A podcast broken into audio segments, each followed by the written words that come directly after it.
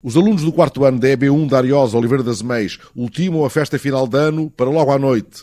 Os da turma da professora Mónica Gomes, que escreveram e desenharam uma adaptação do romance Imigrantes de Feira de Castro, acabaram de escolher por votação os que vão falar para a rádio. Nós uh, arranjamos uns papéis e uh, cada um escreveu o que achava que conseguia ter essa responsabilidade. Se fosse só um a escolher, se calhar não ficava justo.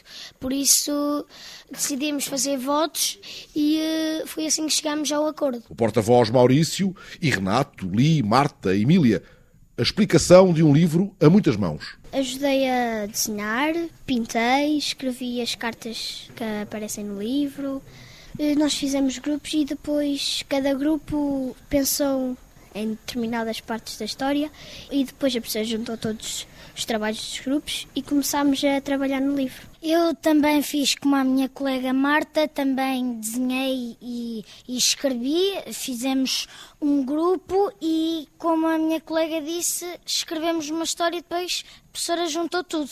Têm 9, 10 anos, são mais novos do que Ferreira de Castro quando partiu para o Brasil. E quem é que daqui já foi a Ocela? Nós todos. Nós, fomos, nós visitámos a Casa Museu Ferreira de Castro e a Biblioteca de Ferreira de Castro em Ocela há pouco tempo. O espanto deles diante do quarto sem janelas onde o menino José Maria Ferreira de Castro cresceu antes de se fazer ao mundo. A maneira que o quarto era é, não era assim um quarto normal.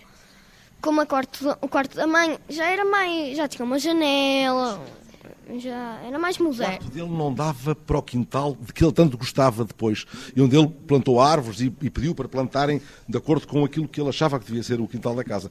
Mostraram-vos um carvalho que ele mandou plantar? Sim. Sim. Sim. Porquê é que escolheram os imigrantes, professora Mónica? Pensámos nos imigrantes precisamente pela atualidade do tema, não é? Porque a selva já existe para crianças, já existe o livro A Selva Adaptada para Crianças, então como eles são capazes foi lançado o desafio e foram de facto capazes. Li-lhes a história, eles dizem que eu não li o livro todo, mas eu li. Foi aos bocadinhos, pareceu sempre um resumo. Uh, li-lhes a história toda, eles gostaram muito da parte da negra, da fazenda, mas eles nunca falaram nisso no, da bem-vinda, não falaram nisso no, no livro, porque depois recriaram daquilo que eu lhes contei, em grupos de trabalho, tiveram a, a recontar a história, fizeram um reconto, cada um à sua maneira. Esse início surgiu realmente num grupo em que acharam que era interessante fazer um, é um regresso ao passado, era uma coisa atual e depois regressava outra vez ao início e, e ficou uma forma diferente e mais fácil para, para, as crianças lerem.